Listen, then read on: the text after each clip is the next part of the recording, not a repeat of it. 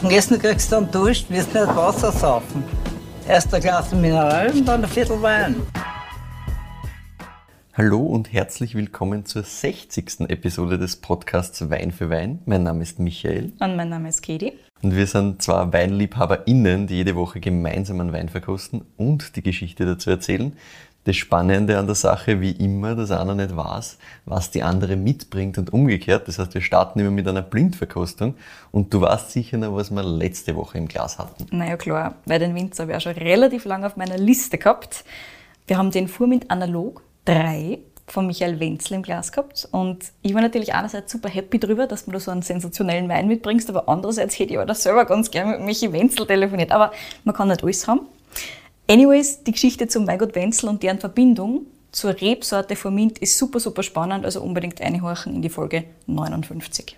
So ist es. Und nachdem du diese Woche dran bist, hast du offensichtlich was Besonderes überlegt, denn vor mir stehen hier zwei Gläser, nicht nur eins, sondern zwei. Wir haben zweimal Rotwein hier im Glas. Mhm, mh, soweit richtig, ja. Muss ich irgendeins der Gläser zuerst Na, Nehmen wurscht, okay. das ist egal. Gut, dann nehmen wir mal das erste her. Wir haben da ein ja, dunkles, intensives äh, Rot im Glas. Das schwenken wir mal ein bisschen herum. Ja, Viskosität Mittel, ganz klassisch Mittel plus vielleicht. Yes.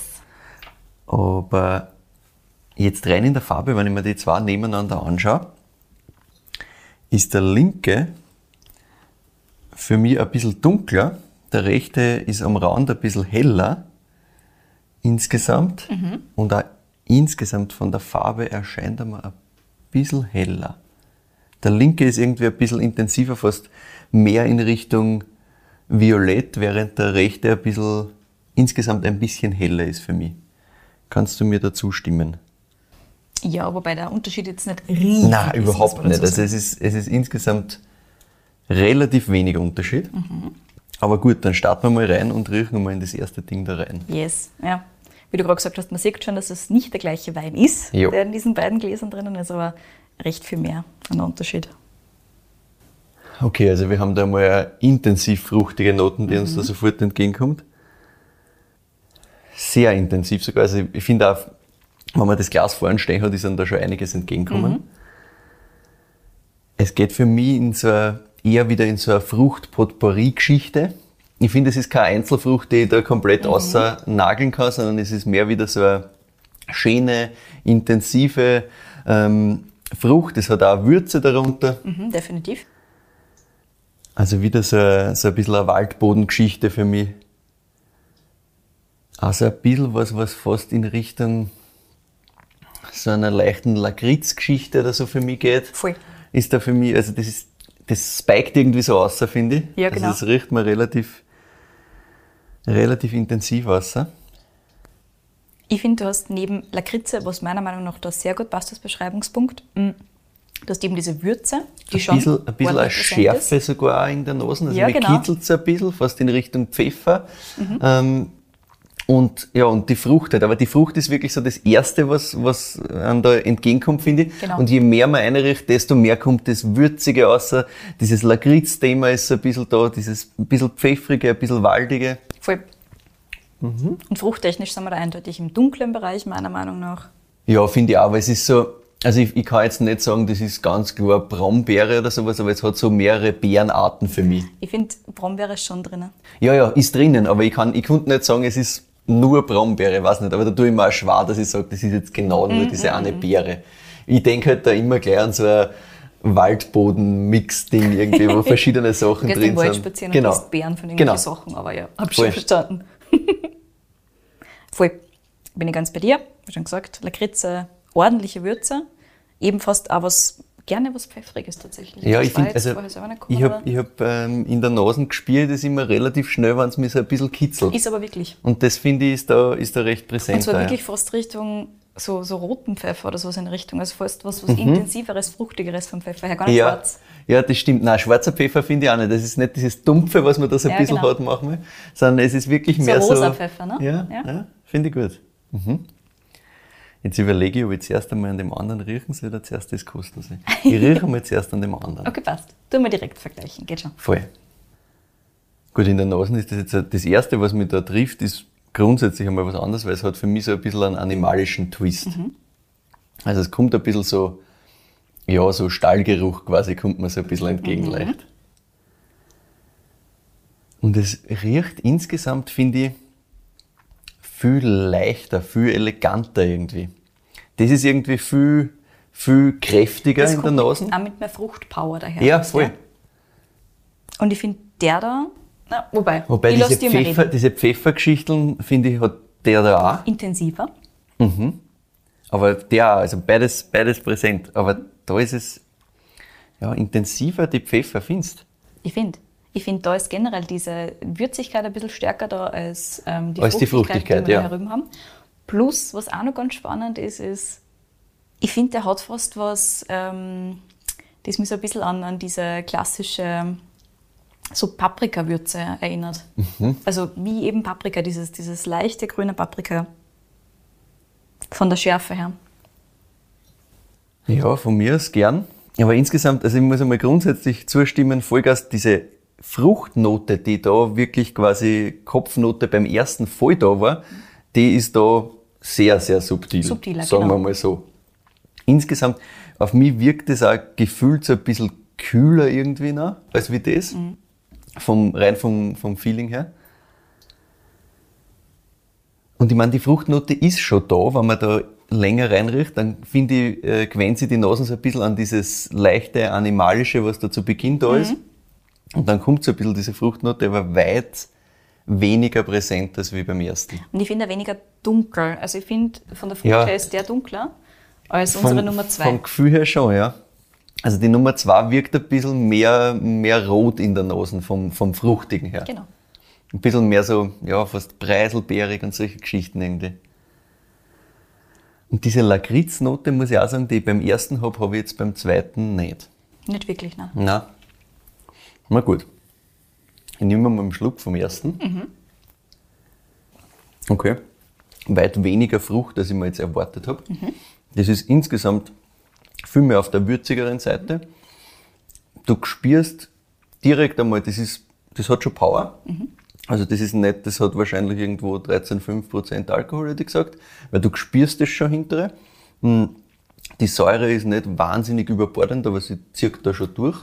Es geht sich schon aus schön. Hm, Insgesamt, du hast so ein bisschen was fast, ähm, fast Eisenhaltiges drauf auf der Zunge, finde ich. Also fast so dieses leichte Blutzungen-Ding, was man da so Yes. kennt. Sehr gut. Also, das finde ich, ist Vollgas da. Mm, Insgesamt Power, aber nicht Brat. Na. Sondern das ist schon wirklich sehr schön, ähm, sehr schön elegant insgesamt. Es hat Also- Präzision, ja. Hat volle. Präzision. Ich, ich, ich hätte mir erwartet jetzt in der Nase, dass, das, dass da viel mehr kommt. Ja. Weil das ist in der Nase ist das schon Kommt schon ordentlich daher. ordentlicher Protz quasi. Mm. Tannintechnisch, muss ich noch mal einen Schluck nehmen. Ja, Säure ist schon auch da. Säure ist auch da, ja. Tannin ist auch da. Also, ist schon einiges. Und diese Würze, also diese Waldbodenwürze zieht sich halt Vollgas durch. Ja. Also, ich fühle mich so ein bisschen, und das nicht negativ nehmen, als würde ich in einen Baum beißen. Das Was? passt mir gut. Aber absolut nicht negativ. Also ich finde das richtig leibend. Aber ich fühle mich so, als würde ich wirklich im Wald irgendwo richtig reinbeißen. Da kommt, kommt da alles entgegen. Und das ist, das ist präzise, aber es ist nicht geschliffen. Das hat schon Ecken und Kanten, finde ich. Ja, genau. Ordentlich sogar. Hm? Mhm. Gut, dann schauen wir uns mal das zweite Ding da an. Ich muss noch mal reinriechen kurz, weil ich habe noch mal einen Ton, der mir vorher nicht so da war. So ein bisschen fast schwammerlmäßig. Ein bisschen Champignonmäßig Anklänge jetzt gerade in der Nase. Also insgesamt, das kann man glaube ich einmal über beide sagen, da ist einiges los, da kann man sehr viel über Zeit auch noch mehr herausriechen und schmecken. Aber jetzt kostet mal den Zwarer. Mhm. Auch da Frucht im Hintergrund, aber da, ich finde, das, was sie in der Nase da ankündigt mit dem bisschen Preiselbeerigen und so, ist am, am Gaumen auch voll da. Vom, das erste, was mir so richtig auffällt, ist, das ist irgendwie saftiger im Gesamten. Also das ist, da fühle ich mich so richtig, als würde ich gerade irgendwo soft auspressen quasi und das rinnt so langsam. Das ist auch sehr elegant. Es hat auch eine schöne Säure. Tannin ist auch da, da, aber nicht so präsent, also nicht so wild wie bei der Nummer 1, sagen wir mal so. Das ist saftiger, das ist trinkiger. Ähm, und ja, geil, aber auch da wiederum Würze mehr im Fokus als wie das Thema der Frucht. Aber wenn wir Frucht sind, dann finde ich, ist es so ein bisschen, ein bisschen was Preiselbeeriges. Also das finde ich, gefällt mir eigentlich echt gut. Von der Frucht her, das, das. Preiselbeer-Thema. Also. Und ich finde der Beschreibung spot on. Also wir haben hier die Nummer 1, Mhm. die wir vorher reingerochen und reingekostet haben. Die karger ist am Gaumen. Ja, Und ich finde, das ist das präziseste Wort dafür. Das ist einfach karger das am Gaumen. das ist wirklich sehr karg am Gaumen. Ja, genau. voll. Und das zweite, das so ein bisschen mehr Juice hat. Das ist, ja, das ist ein bisschen zugänglicher insgesamt da. Mhm. Aber das ist nicht dasselbe Ding. Was Also- meinst- Was meinst du mit derselbe Ist, Ding? ist, es, ist es derselbe, derselbe Wein, nur unterschiedliche Jahrgänge? Oder sind es komplett unterschiedliche Sachen? Sag mal's du. Was glaubst du? Okay. Wo Ähm, magst du anfangen? Magst du Ich würde ich würd einmal da anfangen, gern bei Wein Nummer 1. Ähm, wir haben Wald, wir haben Säure, wir haben Tannin, das ist kräftig, das ist präzise, es schmeckt, als würde ich ähm, so ein bisschen in einen Baum einbeißen und danach einen Star anschlecken, gefühlt. Ja, also Ja, so richtig, optimal. Das sind so die, die So gut Komponenten, die so drin sind. Das passt mir wirklich sehr gut als Beschreibung. Ja, ja, ja.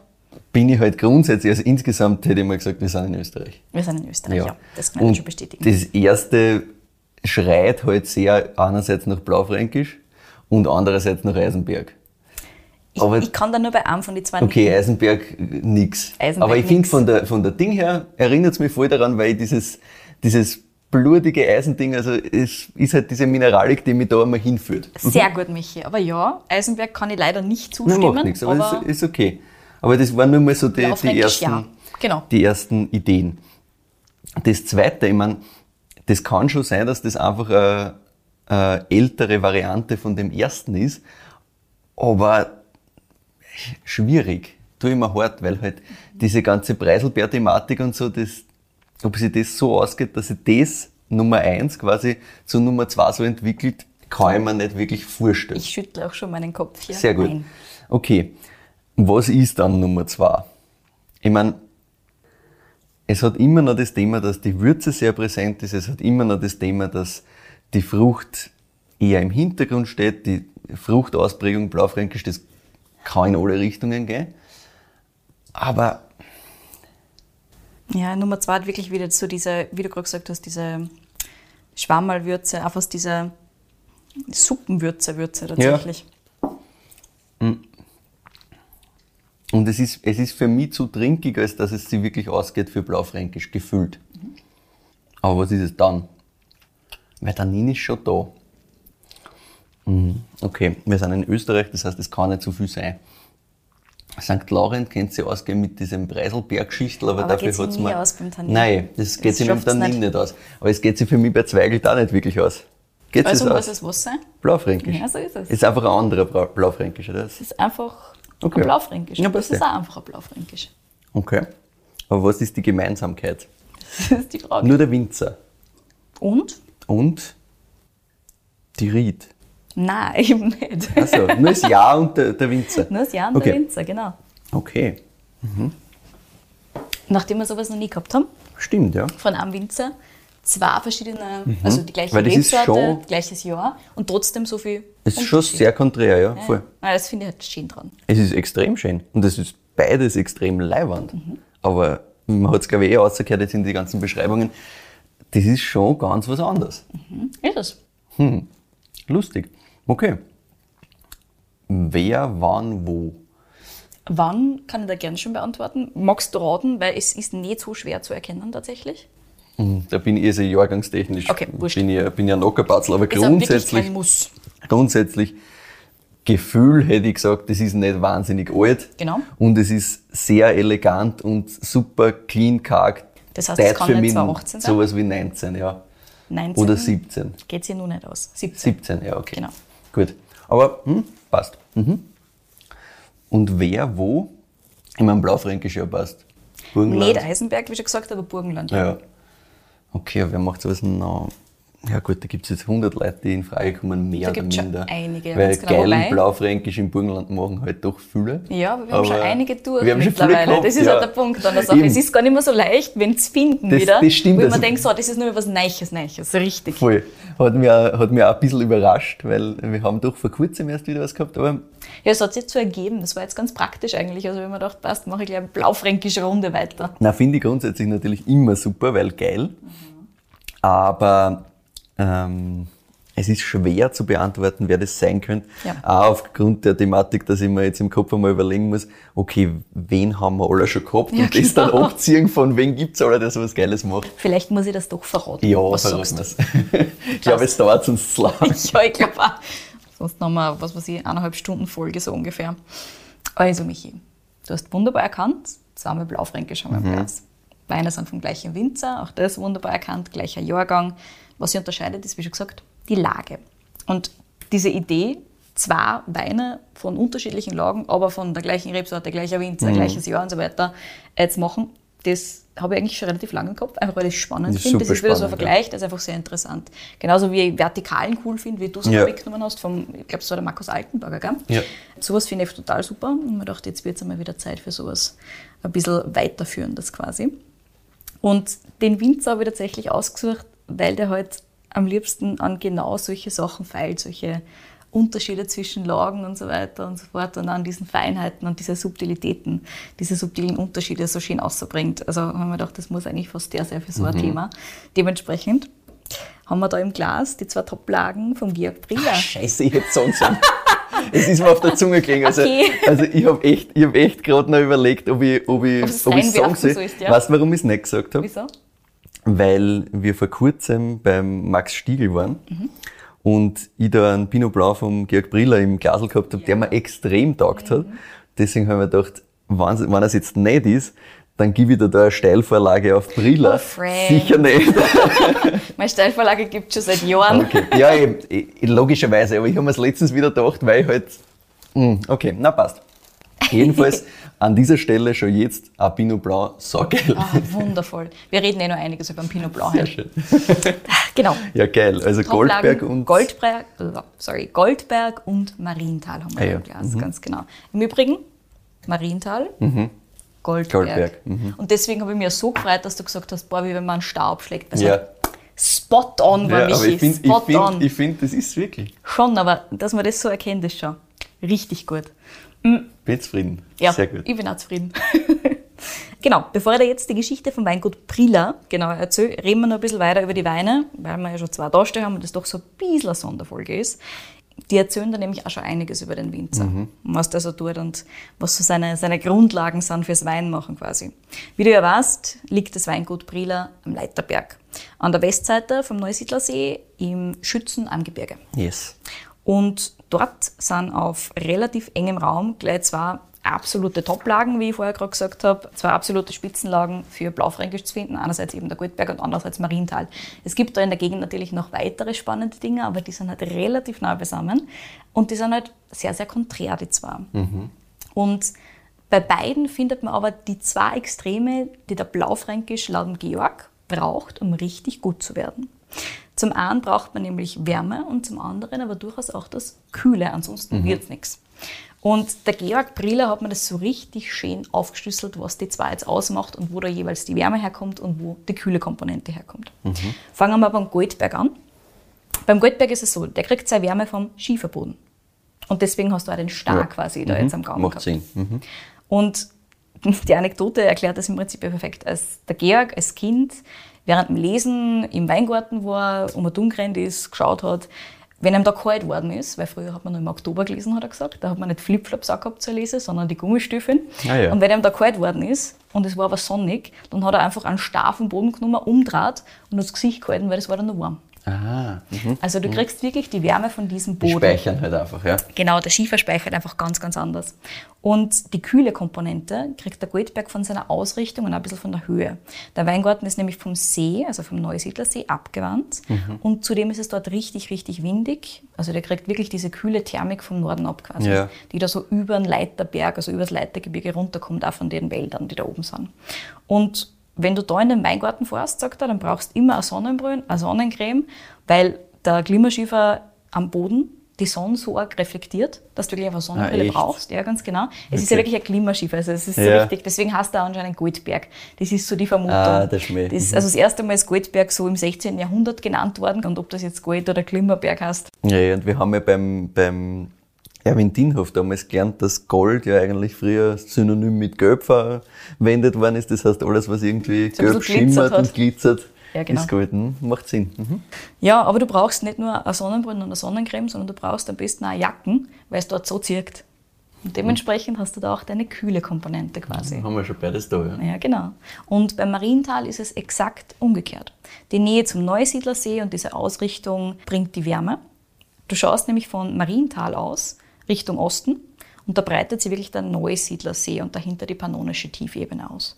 Und diese warmen pannonischen Luftmassen schirmen natürlich das Wachstum immer ordentlich an. Umso wichtiger ist dann dieser Kontrast, den der kühle Kalkboden dazu bildet. Also da kommt die Kühle vom Boden und die Wärme vom Klima Okay. rundum. Und du hast da wirklich so diesen Kalksand oben drüber und diese größeren Kalkbrocken also richtig und dann circa einen Meter weiter unten findet sich wirklich Kreide. Und das ist halt auch wirklich wieder genau dieser Kontrast, den du brauchst, hat der Georg erzählt. Und das finde ich ganz spannend. Diese zwei Weingärten liegen auch nicht sonderlich weit auseinander. Der Goldberg ist eben noch in Schützen und Marienthal ist ja unten in Ockau, also schon relativ nahe eben am See. Du Ja. schaust da wirklich direkt, wenn du im Weingarten drinnen stehst, Am See runter. Richtung See, genau. Trotzdem, dass die doch so neu sind, sind die zwei einfach komplett konträr im Charakter und das finde ich halt, das habe ich einfach super, super spannend Das ist gefunden. extrem Und ich spannend, weiß nicht, ob du dich noch erinnerst, aber wir waren auch bei der Via Vinum und haben relativ am Schluss Ja. ganz kurz, ich weiß nicht, ob der Marienthal überhaupt nur dabei war, aber ich glaube Nein, es war schon. nur Goldberg, glaube War ich. nur Goldberg. Glaube ich, ja. Ich bin mir nämlich Oder nicht mehr sicher. umgekehrt. Es war auf jeden Fall, es war, es war nicht beides, glaube ich. Aber das waren auf jeden Fall die 218er und da habe ich mir dann damals auch doch gepasst, der 218er ist doch vom Charakter her so viel unterschiedlich, einfach dadurch, dass das Jahr so warm war, Mhm. dass ich was anderes nehmen muss. Und habe dann eben herum überlegt und der 217er war dann tatsächlich optimal dafür, Mhm. auch für diesen Vergleich.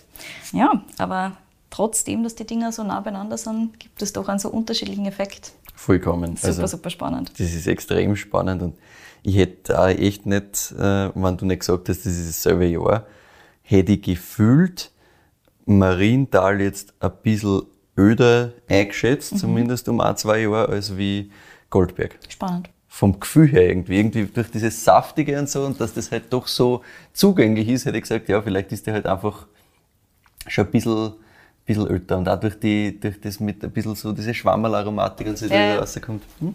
Na, interessant. Es ist tatsächlich so, dass der Goldberg gefühlt einfach ein bisschen länger braucht, bis er ganz da Bis ist. er, bis er wirklich Ja, ganz genau. die, die, das Trinkfenster offen ist. Hm? Ja, voll. Also es fängt jetzt an, meiner Meinung nach, ist das Ja. schon absolut trinkbar. Wir haben ja jetzt seit 2017 doch schon einiges an Zeit vergangen. Voll. Aber der fängt jetzt gerade erst an und der Marienthal war sicher schon vor ein, zwei Jahren gut zum Trinken. Also, Ja. also hier geht es nicht so das Riesenproblem. Voll.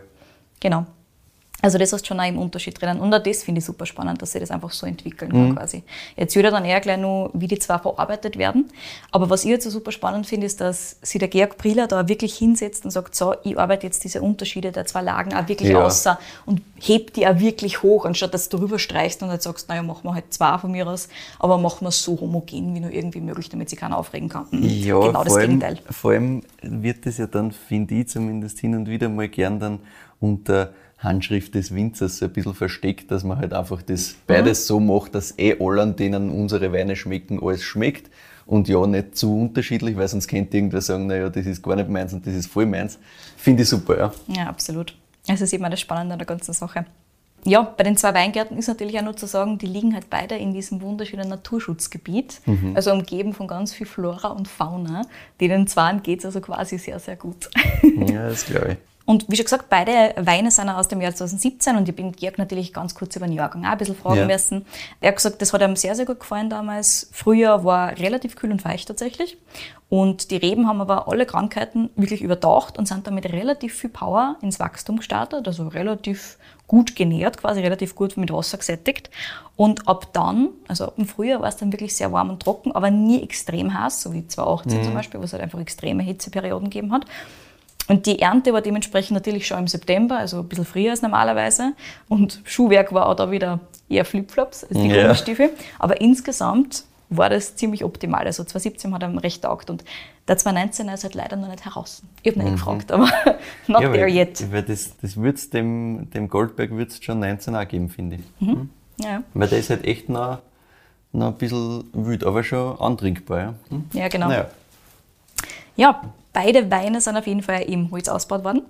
Das Motto beim Georg im Keller ist dabei immer, du verfeinerst und du schaust, dass du den Lagencharakter ausarbeitest und alles, was die Herkunft kaschiert, ist sowieso komplett uninteressant für ihn. Das ist halt Ja. einfach sein. Er sagt da, das ist, jeder kann es machen, wie er will, nur sein, sein Interessensgebiet liegt darin, den Unterschied herauszuarbeiten und nicht drüber zu fahren. Das Ja. interessiert ihn überhaupt nicht. Und generell ist er laut eigener Aussage eher Weinbauer und Handwerker als jetzt ein Kellertechniker. Mhm. Er erzählt auch nachher noch, dass das schon sehr alt ist, dieses, ich will kein Kellertechniker sein. Ja. Also, dass das schon immer seine Einstellung war. Und er sagt, der Weingarten gibt eh so viel mit, wieso soll man da irgendwas anfangen zu verfälschen? Und im Keller kriegen die Weine halt einfach, was sie brauchen. Da vergehren sie halt einmal in einem offenen Gärständer und der andere vergehrt halt in einem geschlossenen. Bleiben wir mal eine Woche länger auf der Maische und dafür der andere eine Woche kürzer. Und der Marienthal zum Beispiel wird im geschlossenen Tank vergoren. Maische wird wirklich nur untertaucht, so steht er dann für vier Wochen, also doch eine ganz schöne Zeit. Und ausbaut wird er dann im großen Holz für rund 20 Monate. Und der Goldberg ist drei Wochen lang im offenen Gärständer. Auch da wird die Maische wirklich nur mit der Hand quasi abgedacht und das auch weiß, das nicht mehr. Und der ist dann über zwei Jahre lang im Holz. Also der ist wirklich auch noch eine Zeit länger drinnen, Ja. braucht er aber. Ja. Ist er notwendig dafür. Und so arbeitet er eben das Ganze aus und schaut halt, was braucht der Wein, was tut der Wein. Ja. Und wenn du magst, kannst du jetzt gleich mal dir überlegen, welche Bewertungen du den beiden Weinen geben magst. Jetzt wieder dabei, wo du die noch kriegen kannst. Der Jahrgang 2017 ist jetzt nämlich nicht mehr überall verfügbar Ja, natürlich. Ich habe es im Shop von Pub Clément noch bekommen. Die liefern in ganz Österreich. Ja. Da gibt es generell nur eine relativ spannende Auswahl an Jahrgängen. Also falls irgendwer mal Lust hat auf Vertikalen von Georg Prieler, go there. da gibt es wirklich, wirklich spannende Jahrgänge. Mir jetzt gedacht, 2017 ist vielleicht für unseren Vergleich am spannendsten, plus da waren halt beide nur im gleichen Jahrgang da. Aber es gibt natürlich aktuell heraus den Jahrgang 2018, den gibt es noch mehr zu haben. Den gibt es zum Beispiel im Online-Shop von Weingut aktuell, auch bei Wein Co., bei Döllerer und bei Selektion Burgenland. Ich würde allerdings nicht den 18er nehmen, sondern auf den 2019er warten. Oder, wie schon gesagt, schnappt sich in 2017er oder auch in 2015er, die sind super, super cool. Kostenpunkt habe ich noch nicht verraten. Von diesen beiden hier, nachdem die schon ein bisschen ein älterer Jahrgang sind, sind wir bei 65 Euro jeweils, die zwei Top-Weine. Ja, ich meine, das ist, ist auch normal. Ne? Die sind grundsätzlich auch nicht günstig. Das sind halt auch saugeile Sachen. Punkt. Und halt auch saugeile Lagen. Also. Was, was erwartest du? Ne? Das ist eh klar. Und meine Bewertung willst du haben, gell? Von beiden bitte. Mhm, von beiden. Okay. Ich bin grundsätzlich, wenn ich mich entscheiden müsste und für mein äh, Leben lang nur noch äh, eine dieser Lagen konsumieren könnte, Ich wollte sowas gar nicht fragen, aber bitte go for it. na doch, das ist man muss ja irgendwo eine, eine Unterscheidung auch reinbringen. Bin ich einfach Team Goldberg. Ähm, aber das ist beides geil. Also ich bin bei, bei Goldberg bei einer 9,5 plus, hätte ich mal gesagt, weil Ja, das genau, wird nochmal Plus. noch mal sehr, sehr spannend. Ähm, und bei Marienthal bei einer 9,4. Also schon eng benannt, das ist beides saugeil. Ja. Nicht falsch verstehen. Aber müsste ich mich entscheiden, ist es halt das, das karge Starabschlecken für mich. Ganz einfach. Wunderbar, Michi. Ja, ich kann da nur zustimmen. Ich finde Goldberg sehr, sehr, sehr, sehr, sehr spannend. Und ich glaube, dass da beim Goldberg auch Vertikale zum Beispiel nochmal super interessant war. Ja, also vielleicht Sicher. basteln wir das irgendwann auch nochmal rein. Müssen wir mit dem Georg nochmal reden Ja, vielleicht. ganz genau. Denke mal, wir dürfen vorbeikommen Na, jederzeit. passt. Gerne, dementsprechend, Georg. Schauen wir mal, was wir tun können. Ja, genau. Und also ich bin beim Goldberg bei einer 9,6.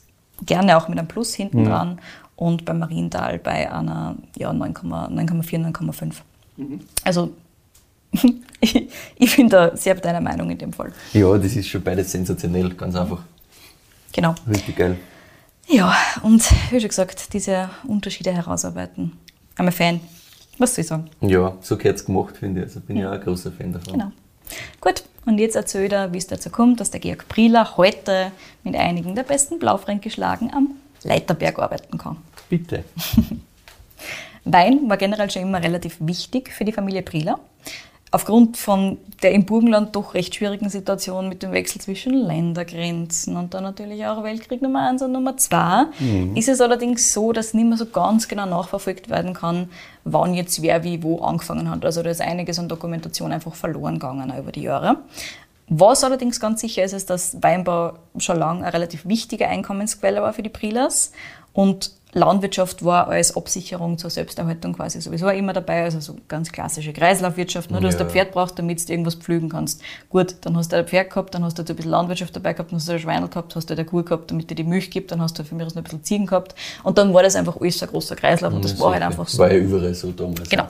Haben wir eh schon oft gehört. Ja. Exactly. Aber da war halt auch wirklich schon sehr lang der Fokus tatsächlich auf Wein. Ja, und eben, das, wollte ich ist was sagen. anderes. Das ist genau. spannend, ja, weil oft hört man, ja, dass der Fokus halt dann relativ spät irgendwie gekommen ist und lang war es einfach klassisch gemischt und Mhm. Wein war halt da für Selbstkonsumation und das war's, aber da scheint das ein bisschen wichtiger zu sein. Genau, und das sieht man auch, sobald es dann zum Großvater vom Georg kommt. Mhm. Ähm, der hat nämlich schon in die 50er Jahre Qualitätswein in Flaschen abgefüllt. Ah ja, das haben wir jetzt auch ein paar Mal gehört, aber das hat, hat man immer mit so einem, das ist was Besonderes in der Genau. Region gewesen gehört, ne? Absolut.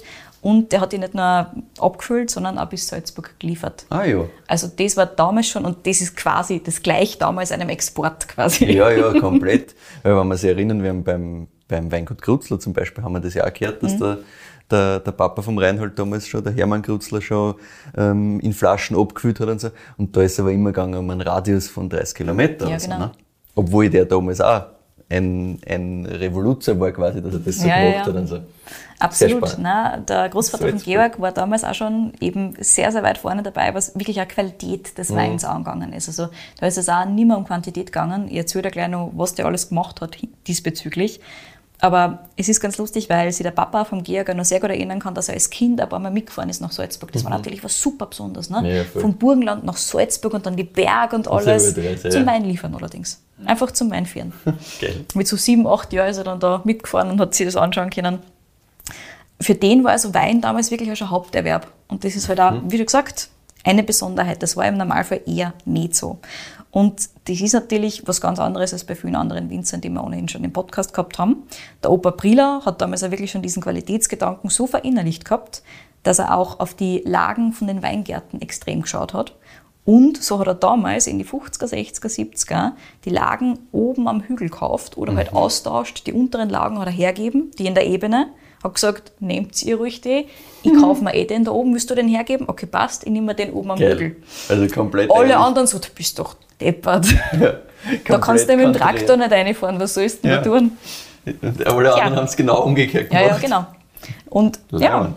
So hat er dann eben sie langsam, aber sicher quasi da oben diesen Qualitätsweinstandort aufgebaut. Und der Georg ist natürlich extrem, extrem dankbar diesbezüglich, weil er hat auch gesagt, es braucht wirklich ein bis zwei Generationen, bis du diese Pyramide quasi umdrehen kannst. Also bis du diese ganzen Lagen unten in der Ebene los wirst und dann langsam, langsam die einfach höher qualitativen, spannenderen Böden oben am Hügel kriegst oder in der Mitte vom Hügel, das ist einfach super schwierig und dementsprechend ist er unglaublich dankbar, dass die schon Na, gibt in der sicher, Familie ja. und das schon seit so langer Zeit vor Das allem. ist schon ein Stadtvorteil, der Mhm. sich gewaschen hat. Definitiv. Und man muss auch dazu sagen, auch der Papa vom Georg hat diesen Qualitätsgedanken vom Opa wirklich eins zu eins weitergeführt und fast nur intensiviert. Also der hat zum Beispiel an der Bestlage Goldberg erkannt, dass der Opa Briller da das in der Nachkriegszeit zwar super gemacht hat, dass er sich diese Lagen geholt hat, aber der hat es halt dann bepflanzt mit einer blaufränkisch Rebenselektion aus der Nachkriegszeit, die einfach nicht sonderlich Ja, gut war. Und jetzt hat er halt gesagt, naja, was da wir, die stehen jetzt schon seit ein paar Jahrzehnte da, ne, so 20 Jahre oder sowas in der Richtung, da werden es dann langsam was jetzt. Und dann musst du halt überlegen, was du tust. Und er hat sich halt damals entschieden, wirklich im Jahr seiner Übernahme 1972 war das, nur mal eine neue Selektion auszusetzen und gesagt, das ist eine Investition für die Kinder quasi. Mhm. Und damals hat er wahrscheinlich noch überhaupt keine gehabt. 72 geht sich, glaube ich, nicht aus für die zwei. Also das war wirklich Mutig. nur mal sehr, sehr, ja, wie schon gesagt, nur mal sehr, sehr intensiv diesen, diesen Qualitätsgedanken verfolgend. Und das, auch das hat sich natürlich hundertmal ausgezahlt. Ja, war im Jahr der Übernahme zu sagen, so, übrigens, Genau. ich hol's dir das da mal alles an da oben, was du da mühevoll ertauscht hast. Und, Yes. ja. Nicht so einfach. Ist, aber, Aber- ich meine, klar, super. Insgesamt jetzt im Nachhinein gesehen Mhm. natürlich sensationell die Entscheidung. Aber damals, glaube ich, war das keine einfache. Mhm. Nein, definitiv nicht. Also, ich, wie schon gesagt, ich habe mit dem Papa von Georg nicht gesprochen. Ich weiß nicht, wie viel das an Problemen verursacht hat, Ja, aber, aber- ganz einfach kann es nicht gewesen sein. Glaube ich auch nicht.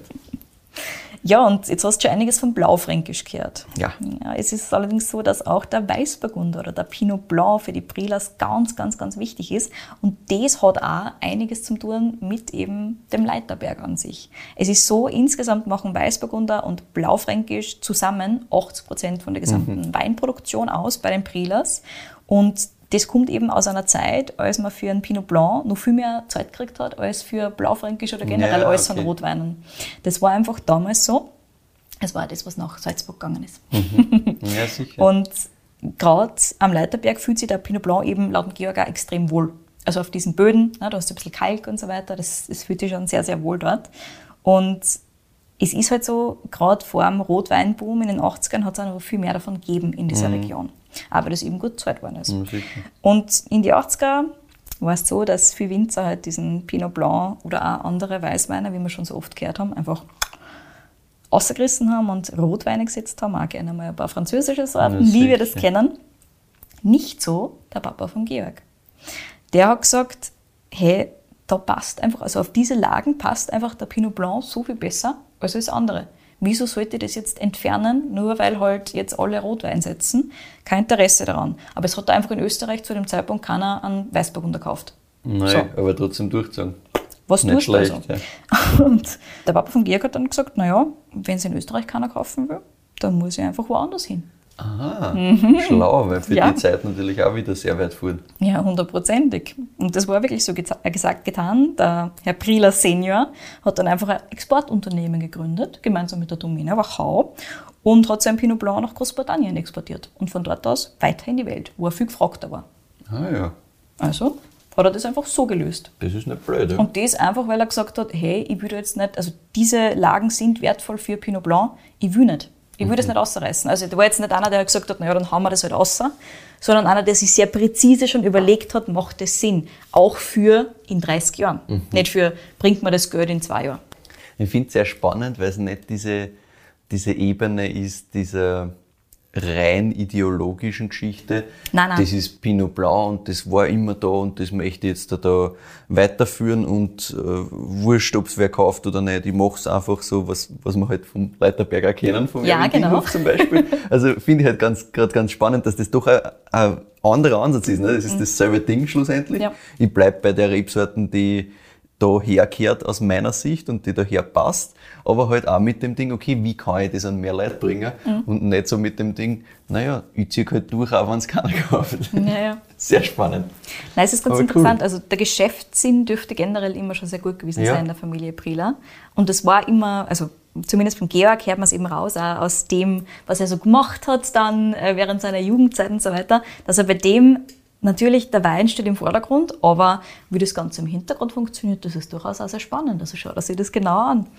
Mm, Und das sieht man halt auch bei den, beim Opa und beim Vater und so weiter. Ja, also sicher, das ist sonst ganz du interessant. nicht, sonst fährst du nicht zu der Zeit nach Salzburg. Ja, ja, Ganz genau. einfach. Da musst schon ähm, die Dimension, wie kriege ich das Ding an den Mann auch oder an die Frau ver ver verstanden haben. Mit Ja, also Sicherheit. Das ist schon, Auch nur ein interessanter Punkt, ähm, der auch so ein bisschen in die gleiche Kerbe schlägt, ist auch in der Zeit der großen Cuvées, ne, wir kennen es, ne, Ja, 80er Jahre, die großen Cuvées, ist die Einzellage Goldberg rein blaufränkisch immer der Topwein von die Brillas geblieben. Also die haben nie irgendwie dann angefangen, dass sie halt irgendwie Top Cuvée machen oder sowas in der Richtung. Die haben immer gesagt, Goldberg, blaufränkisch, beste Lage.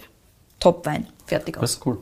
Ohne dass sie jetzt da irgendwie groß anfangen zu Ja, weil oder gar irgendwas zu verändern an der, an der Rebfläche oder sowas in Richtung. Ich meine, natürlich ähm, hat der Papa von Georg schon eine, ein paar französische Rebsorten und so weiter pflanzt hat und hat auch. Cuvées gemacht, aber es war nicht so, dass er nur diesen Fokus drauf Nein, weil hat. viele haben, haben in der Zeit halt dann entschieden, ah ja, das funktioniert so gut und Wir sind halt dann alles so. dabei geblieben, Ja, ja. passt, ja, oder zumindest so, dass ich sage, passt, die Cuvée ist quasi mein Top-Ding Genau. und die hat irgendeinen lustigen Namen, den ich mir halt im Schlaf überlegt habe, So was auch es. immer, ja. Ähm, und das halt durchgezogen haben und alles andere ein bisschen vernachlässigt haben, gefühlt zumindest, weil man dann heute die Sachen so ein bisschen durchkostet. Spannend. Absolut. Genau, also für den Papa vom Georg war das damals ja wirklich schon klar, der Leiterberg ist wirklich dazu prädestiniert, Einzellagen zu machen. Schon gesagt, ein bisschen experimentiert mit den Cuvées, aber Einzellagen waren denen immer, immer, immer wichtig. Und mit genau dem Gedanken ist der Georg eben auch wirklich aufgewachsen und die Gedanken hat er dann auch wirklich weitertragen und nur ein bisschen verfeinert. Also seitdem der Georg zum Beispiel Mein Gott ist, gibt es ja überhaupt keine Cuvées mehr. Okay. Also der hat dann wieder gesagt, so Schluss. Brauchen wir gar nicht. mehr. Na gut. Und ich habe ihn dann ein bisschen also gefragt, ob er dann ein bisschen was über sich erzählen kann. Und er hat angefangen mit, ja, ich bin 1,78. Aber das finde ich gut, weil das haben wir tatsächlich noch nie gehabt. Nein, ich finde auch, dass wir jetzt einfach Winzer nach ihrer Größe fragen müssen. Das stimmt. Finde ich, werde ich in mein, in mein Portfolio der Fragen mit aufnehmen. Natürlich, ganz genau. Wie viel Alkoholgehalt hat der Wein, wie groß ist der Winzer, das ist ganz Ja, klar. genau. Gehört zu den Kennzahlen Da dazu. machen wir dann einfach so eine, eine, schöne, eine schöne Vergleichsvertikale aus Winzerinnen. Ja. Ja, genau.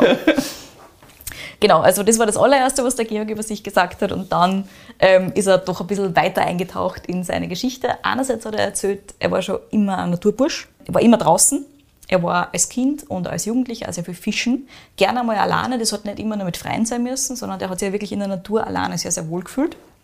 Und ist halt viel lieber mal fischen gegangen oder halt einfach in der Natur gesessen, als dass er ähm, am Sportplatz jetzt ist mit den anderen Buben und Fußball spielen geht oder sowas in Richtung. Fun Fact, er hat jetzt drei Söhne, die- die sind sechs, acht und 14, alle drei Fußballer und zwar richtig gute.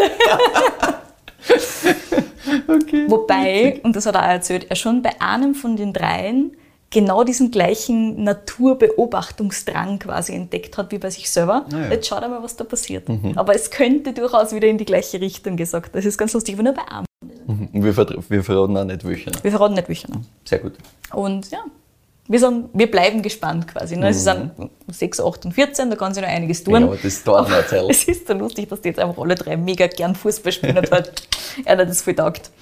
Ja, abgesehen vom Fischen hat er sich natürlich schon immer für den Wein interessiert. Also es war schon klar, dass das absolut ein Thema ist, dem man sich widmen möchte, auch in Zukunft. Und er hat damals dann überlegt, okay, Oberstufen, was tun wir? Wir entweder nach Klosterneuburg gehen oder wir in die Wienerhack gehen. Genau. Und er hat sich jetzt eben entscheiden müssen, oder er wollte sich entscheiden, einerseits zwischen Klosterneuburg und andererseits zwischen Wienerhack. Und diese Entscheidung, die hat er nicht leichtfertig getroffen, so wie manche halt einfach sagen, na, ist ja wurscht, in welche Weinschule ich gehe quasi, sondern da hat er sich schon ganz genau überlegt, was er jetzt eigentlich tun will und was er lernen will und was ihm eigentlich nicht interessiert. Und was ihm nicht interessiert, war das ganze Chemiezeug. Einfach kein Interesse daran gehabt, dass er jetzt groß lernt, was weiß ich, was man alles für Chemie auf den Weingarten schmeißen kann oder was alles an präziser Kellertechnologie da jetzt irgendwie eingebracht werden muss. Er hat mehr interessiert, was ist der Weinhandel, was ist Ah, Export, okay. was ist Betriebsführung, also wie mache ich das Ganze sinnvoll, sodass ich mich dann wirklich schärf auf den Wein konzentrieren kann und alles rundum rennt. Hm, Passt die Da Hack siehst, besser. ja, ja, und da siehst du wirklich diesen Geschäftssinn, der sich Ja. offensichtlich eins zu eins weiter vererbt hat. Sehr gut. Und da passt natürlich die Hacker erheblich besser, also hat er sich entschieden für die Wiener Hack. Hat das gemacht und hat dann relativ schnell äh, mal angefangen, dass er sich von einem Praktikum ins nächste stürzt. Und das jetzt nicht so ganz klassisch, wie so viele andere Winzerinnen und Winzer auch machen, sondern er hat mit 15 und 16 dann sein allererstes Praktikum gemacht in der UK bei Berry Brothers, also bei einem der Händler, mit dem sein Papa gearbeitet hat und hat da hat er wirklich einfach ein Praktikum gemacht, quasi ist einfach mitgerannt und hat halt was Praktikanten na so tun. mit 15, 16, ja. genau. Aber er hat gesagt, dort hat er das erste Mal so Sachen wie ein Romanicanti in die Hand gekriegt. Mhm. Und da hat er so richtig gelernt, nur einmal neu gelernt quasi, was Wertigkeit von Wein sein kann. Mhm. Und das ist natürlich schon was anderes, ne? Ja, sicher, so Und- ein bisschen eine andere Liga nochmal. Ja, ganz genau.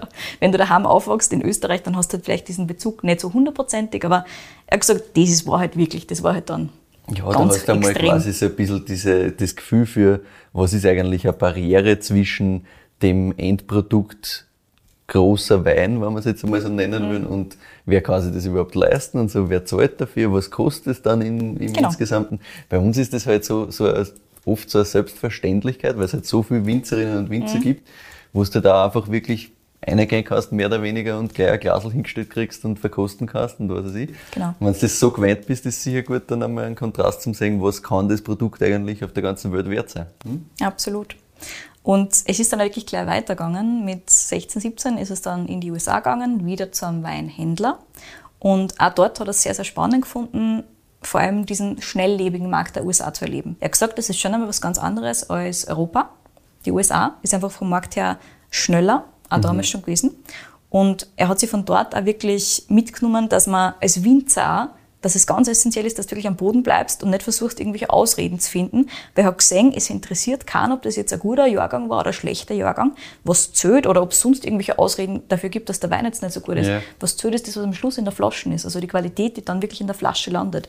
Und da bringt es nichts, wenn du sagst, naja, mir hat es total eingeregnet und ich habe jetzt trotzdem so viel ernten wollen, wie ich ernten wollte und dann ist halt der Wein insgesamt einfach nicht so gut geworden. Er hat gesagt, das, das bringt da halt einfach nichts und er hat nur mal, wie schon gesagt, nur mal diese Wertigkeit des Weins mehr schätzen gelernt und halt das zählt, was am Schluss in der Flasche ist. Mhm. Und nicht, ob du jetzt ein super bekannter Winzer bist oder sowas in der Richtung.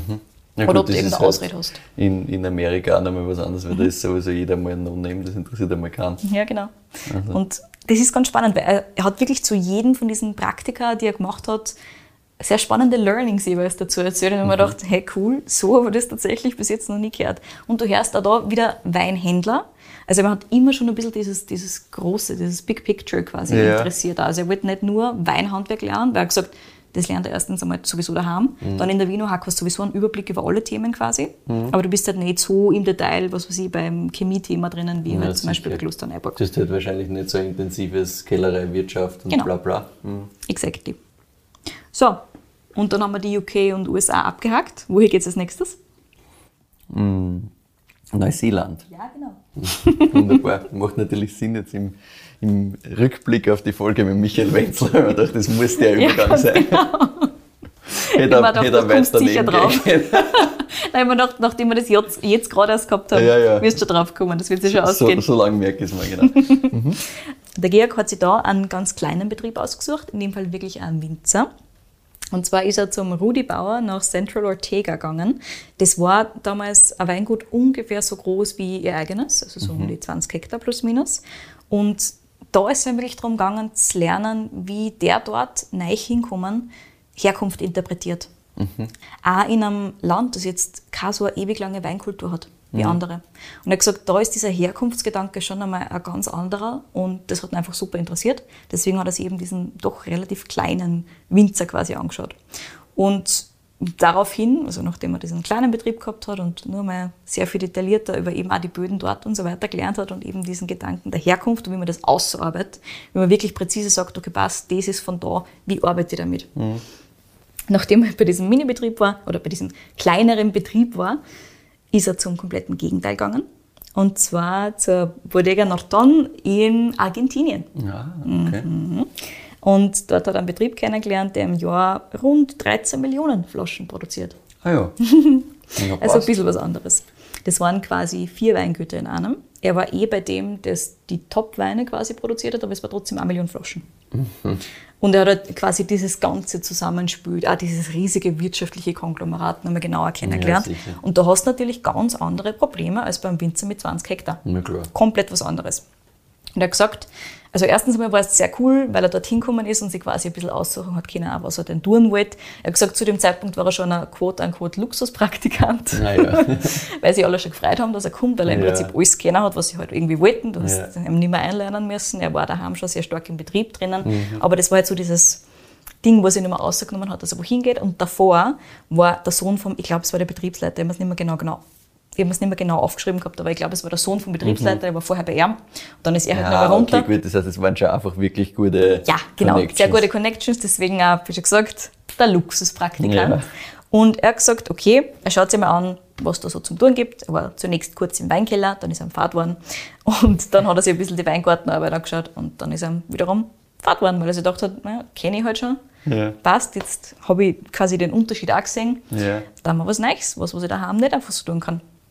Und dann war es so, dass er ein paar Wochen lang bei der Kontrolle von Traubenlieferanten mitgefahren ist. Und er hat gesagt, das war super, super spannend. Er ist zwar wie so ein Hund hinten auf der Pritsche vom Pickup oben gesessen und dann ist er immer runtergeschickt worden, mit entweder am Quad oder am Radl halt oder am Bike durch die Weingärten äh, zu fahren und halt zu überprüfen, ob der Traubenlieferant denn eh die Qualität die liefert, die, Qualität, er liefern ja. soll und ob das überhaupt die Trauben sind, die er da braucht und ob das überhaupt der Boden ist, den er beschrieben hat.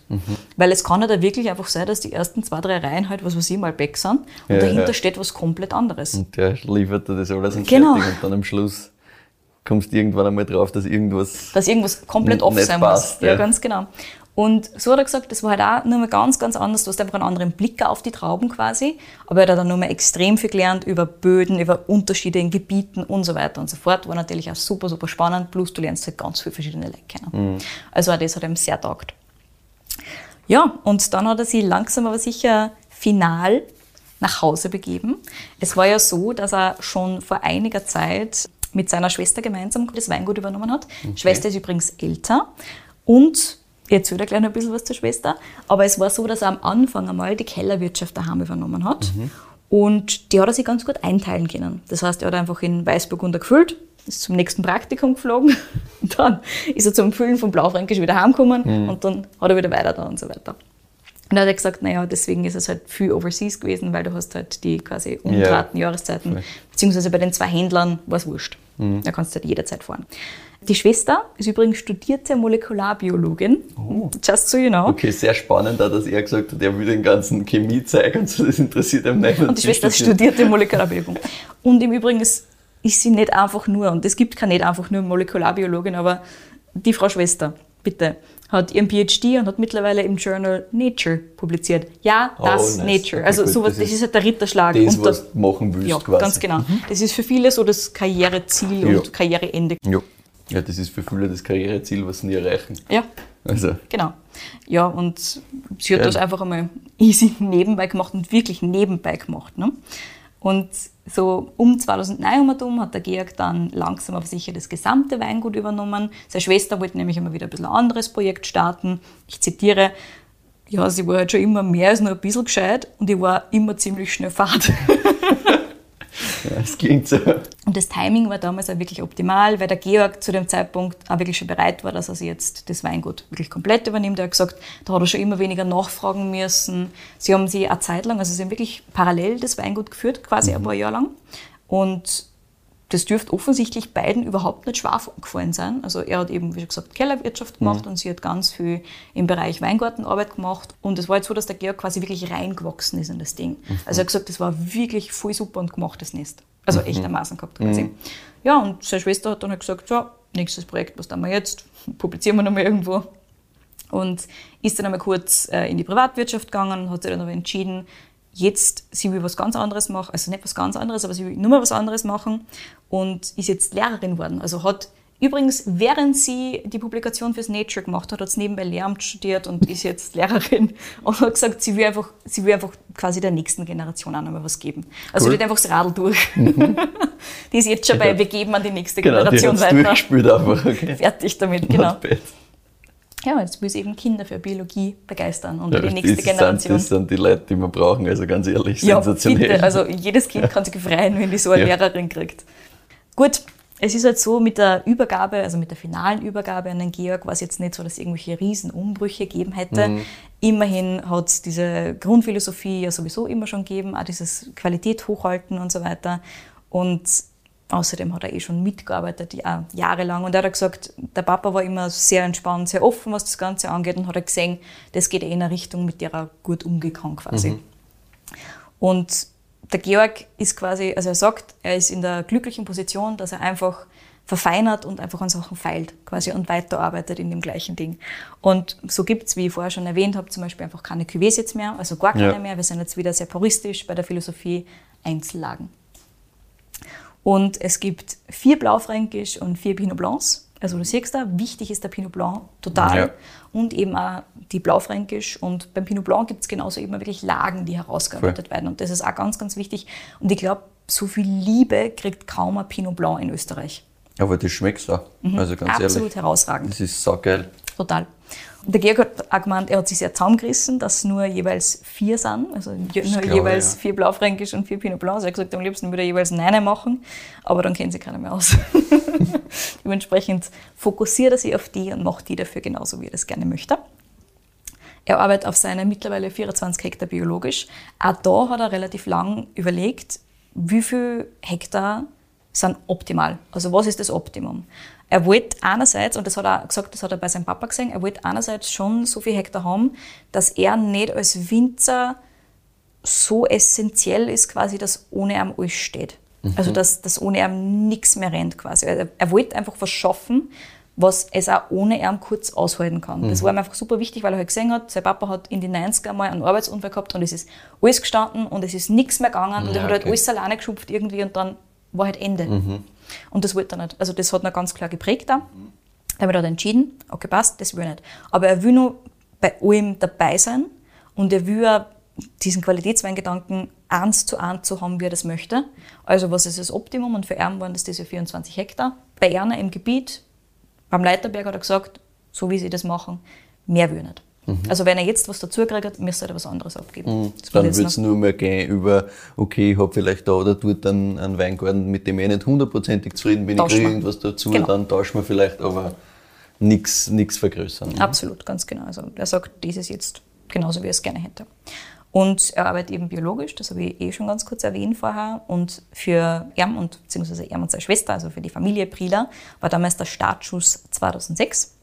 Da haben sie einmal die Hälfte der ganzen Fläche umgestellt auf biologisch und haben gesehen, dass das richtig gut funktioniert. Also es hat dann extrem taugt und dann 2010 haben sie den ganzen Rest umgestellt und zertifizieren haben sie sich aber erst 2014 lassen, auch weil der Georg eben gesagt hat, in seiner Anfangsphase, wo er halt wirklich alleine quasi das Weingut gehabt hat, wollte er sich einfach nicht in ein Korsett zwängen lassen und hat dann aber gesehen, das zwängt mich nicht in ein Korsett, das ist sowieso das, passt was ich tue. perfekt, Ja, mhm. genau. Und er hat auch, und das ist auch nochmal ein ganz spannender Gedanke, er hat auch gesagt, er will nicht im Bio-Weinregal stehen. Er will im Feinweinregal stehen, nicht im Bio-Weinregal. Mhm. Er, will das, er will nicht als Marketing haben, das ist ein Bio-Wein. Mhm. Und das war halt auch schon ein Gedanke, das dürften er offensichtlich wirklich da ein bisschen aufgehalten haben, bevor er gesagt hat, ich lasse mich einfach zertifizieren. Das ist auch spannend. Es ja. war so ein bisschen die Zeit, ich weiß nicht, ob du dich so intensiv daran erinnerst, aber ich kann mich erinnern, dass eine Zeit lang wirklich die Bio-Weine halt super hart gemarketet wurden als Bio-Weine. Da war nicht so viel dahinter ja. bei ganz vielen. Und das wollte er halt einfach ist ja komplett vermeiden. zwar am Teil immer noch so, ne, das ist Schon, aber jetzt ist es viel diverser meiner Ja, Meinung ja. nach, weil jetzt halt viel einfach Top-Weine Bio sind, ohne dass wir überhaupt drüber reden. Vollkommen, vollkommen. Aber trotzdem, es ist immer noch gefühlt irgendwie so, wird das gerne mal dort, wo es halt qualitativ eh schon schwierig wird, also wirklich in äh, Mengen, äh, die halt einfach wirklich Flächen beliefern und überall sind quasi, dass man gerade dort halt dann irgendwie versucht, dieses Bio auszuarbeiten, wo es dann an Wertigkeit halt leider verliert. Ja. Ja, genau. Aber ja, spannend, ja. Haben wir so in der Form auch noch nicht gehört. Nein. Und was ich auch noch ganz lustig gefunden habe, oder was ich auch noch ganz spannend gefunden habe, ist, er hat in einem Nebensatz quasi erwähnt, dass einer von seinen Onkeln schon in den 70er Jahren Bio gearbeitet hat. Ah ja. Mhm. Und ich habe gesagt, hm, interessant, okay. Und eben auch sein Papa nie wirklich interessiert war jetzt groß an dem Einsatz von Chemie und so weiter. Ja. Das heißt, es war nicht halt eine hundertprozentige Kehrtwende oder so, die da stattgefunden hat, Voll. sondern es war halt quasi ein sich einarbeiten in dieses bestehende Ding. Ja, ich finde, das, hat- das hört man eh so ein bisschen auch raus in dem Ganzen mit dem, dass er sagt, ja, ihm interessiert dieser ganze chemische Teil nicht und so. Genau. Das muss ja auch von irgendwo herkommen, Ja. ne? weil wenn der Papa da ganz konventionell und alles gespritzt und sonst was gearbeitet hat, immer, dann ist wahrscheinlich, also entweder willst du halt dann ganz brechen und sagst, das will ich gerade nicht, okay, aber da klingt es ja so, als war das doch alles sehr ein Weiterführen von Genau. den Sachen, die vorher schon funktioniert haben und wie du gesagt hast, verfeinern. Also Ein Verfeinern, so ist es Sinn. ja ganz genau. Im Keller ist er dann, wie schon gesagt, eher der Handwerker grundsätzlich. Trotzdem probiert er sich schon auch immer wieder aus. Das habe ich ihm auch so ein bisschen erfragt, was er sonst noch so tut. Er hat zum Beispiel gesagt, dass er in der Amphore einen optimalen Träger für seine Pinot Blancs gefunden hat. Und das auch einfach durch, durch Testen quasi. Also er hat gesagt, die Amphore lässt genau diese Charakterzüge äh, von Pinot Blanc und generell auch von Weißweinen stehen, die da wunderbar dazu passen. Also auch wirklich sehr dieses, dieses Zitrische, dieses Frischere trotz allem. Und er hat gesagt, das ist super spannend. Und jetzt experimentiert er natürlich ein bisschen mit Blaufränkisch auch. Aber da schaut er mal, was passiert. Ja, ich meine, wenn wenn du dich so, so runter fokussierst, dass du sagst, passt, wir haben diese vier Lagen bei Blaufränkisch, diese vier Lagen oder diese vier Weine bei, bei Weißburgunder und das war's, dann kannst du eh nur für dich einmal experimentieren, weil dass du das dann wieder aufbrichst und sagst, nein, ich mach da doch was ganz Neues nochmal. Das magst du halt wahrscheinlich dann nur, wenn du mit dem hundertprozentig zufrieden bist. Genau. Was eh gut ist eigentlich. Ne? Ja, ja. Also wie schon gesagt, das wird hinter den Kulissen durchaus probiert und getestet immer Voll. mal wieder. Aber man sieht da, dass der Georg durchaus ein Perfektionist ist. Nicht unbedingt dogmatisch oder sowas in der Richtung, das wirkt überhaupt nicht so, aber halt schon einer, der, der will, dass das passt, dass die Qualität stimmt. Ja, Egal, vorher geht es sicher nicht aus. Ne? Genau, ansonsten beschäftigt er sich natürlich, wie viele andere im Burgenland auch, ganz intensiv mit dem Thema Klimawandel. Es wird jetzt sowieso immer trockener und heißer, sagt er, und deswegen muss er jetzt einfach versuchen, Wege zu finden, zu reagieren, ohne dass er jetzt Bewässerungsanlagen einsetzt. Ja. Das mag er zum Beispiel einfach nicht machen. Er hat gesagt, er probiert einmal alles aus, von UV-Netzen über das Ausbringen von Stroh, schaut einfach mal, was am besten funktioniert, schaut einfach, was dem Boden mehr Fähigkeit gibt, Wasser zu speichern, was nachher vor Erosion schützt und was natürlich auch davor schützt, dass wenn einmal eine große Regenmenge kommt, der Boden auch wirklich damit umgehen kann. Und das ist halt jetzt einfach die Challenge für die nächsten Jahre. Und außerdem, was auch ganz interessant ist, ist jetzt, wie er endlich die Sache angehen, dass er ein ordentliches Reifelager sich aufbaut. Sehr gern würde er nämlich von Armwein mehrere Jahrgänge anbieten können. Das ist aktuell noch nicht so wirklich möglich. Und er hat gesagt, das ist ja überhaupt nicht so leicht, weil man muss schon sehr, sehr, sehr konsequent sein. Ja, voll. Das musst Und du mal zurückhalten. Weil einerseits den Händlern gegenüber, aber er hat gesagt, auch sich selbst gegenüber. Weil nur weil es gut schmeckt, darf es noch nicht trinken. Ah Das ja, ist das scheiße, Problem ja. an der Sache. das ist natürlich wahr, ja. Tja, beziehungsweise du musst halt dann einfach den Restaurants sagen, sorry, das ist die Menge für dieses Jahr, mehr gibt es nicht. Aber ja, auch wenn es letztes Jahr mehr gekriegt habt. Ja, ich glaube, das ist schwierig, wenn Genau. du mal, wenn's da mal da in so einer Schiene drin bist, dass du sagst, ja, der, der kriegt die Allokation, Genau. der die, und dann sagst du, ja, heuer doch nur die Hälfte, weil ich muss halt relativ viel zurückhalten oder will. Ja. Ja, schwierig. ja, aber das dürfte jetzt ein bisschen der Plan sein für die nächste Ja, Zeit. Finde ich grundsätzlich natürlich super. Ja, voll. Ansonsten gibt es keine großen Änderungen aktuell geplant, wie schon gesagt, bei der Fläche. Das dürfte relativ so bleiben, wie es ist. Und ich musste nur ganz kurz ein Zitat bringen, bevor wir dann unsere Folge beenden. Es war nur so lieb. Bei Marienthal, das haben ja er und seine Schwester das erste Mal als Einzellage abgefüllt, 2011. Okay. Und da hat er gesagt, also das war vorher einfach äh, bei anderen Sachen drinnen. Und äh, da hat er gesagt, wir haben, also weil das ausgepflanzt wurde in den frühen 90ern, also Ja. es war einfach noch nicht so weit. Und das wollten sie auch nicht zu jung äh, wirklich als Einzellage abfüllen. Aber er hat gesagt, er hat immer das Gefühl gehabt, er hat einen Lamborghini in der Garage stehen und darf noch nicht fahren. und dann waren sie wirklich happy, die zwei, wie es die, also das Ja. war eine von den letzten Jahrgängen, die die nur gemeinsam gemacht haben. Ja. 2012 also war dann so das allerletzte, bevor sie seine Schwester wirklich gelöst hat, komplett vom Weingut. Oder fast komplett, man löst sie ja nicht komplett vom Naja, Weingut, klar. aber sodass der Georg wirklich hundertprozentig übernommen hat. Ja, also seine Lamborghini-Geschichte habe ich noch erzählen müssen, Ja, was das ist. Und ja, jetzt ist es halt so, dass die nächste Generation am Weingut aufwächst. Und der Georg hat zwar zwischendurch einmal erzählt, dass er überlegt hat, ob er nicht Haus bauen soll oder sowas in der Richtung, aber er hat sich schlussendlich dann dafür entschieden, dass am Weingut direkt wohnen bleiben, so wie er am Weingut aufgewachsen ist, weil er gesagt hat, das war einfach super, super schön und die Kinder brauchen keinen Schlüssel, weil sie sowieso immer irgendwer da haben und die wachsen halt da wirklich mit auf und sehen das und können dann auch für sich wirklich gut entscheiden, wollen sie das vielleicht in der Zukunft einmal oder wollen sie es alle drei nicht, das ist auch möglich. Auf jeden Fall werden sie immer eingepackt und mitgenommen, wenn es in den Weingarten geht, Hund wird auch mitgenommen, einfach alle aufgeladen. So lernen sie halt, genauso wie er das damals als Kind auch kennengelernt hat, einfach die Weingärten kennen, die Böden kennen, beschäftigen dann sie sich eh irgendwie, sind nicht so dritt und der Hund ist auch dabei. Ja, sicher, und dann rennen sie halt da wegen. Fahrt wird der an sich Ja, ja ganz nicht. genau. Ja. Ja, und so lernen sie das kennen, genauso wie der Georg damals auch. Also wir bleiben gespannt auf die nächste Generation Briller. Sehr gespannt. ja, herzlichen Dank. Also auch wieder so ein Name, der fallen hat müssen, Genau. sagen wir es einmal so. Sehr, sehr geil, gefreut mich und wunderschön auch in dieser quasi Sonderfolge da. Also es war, war extrem schön zu sehen nebeneinander. Hat mir extrem taugt und extrem spannend, wie, wie unterschiedlich diese Ausprägungen sind, obwohl es quasi mehr oder weniger nebeneinander ist. Ja. Sehr gut, dann sind wir am Ende unserer Folge. Und wie immer freuen wir uns über Feedback und natürlich auch über Weinvorschläge. Am besten ihr schickt uns die direkt, nämlich entweder an kedi.weinfürwein.at oder an michael.weinfürwein.at. Achtung, wie immer der Hinweis, Weintipps bitte nicht an beide senden, sonst ist es keine Überraschung mehr.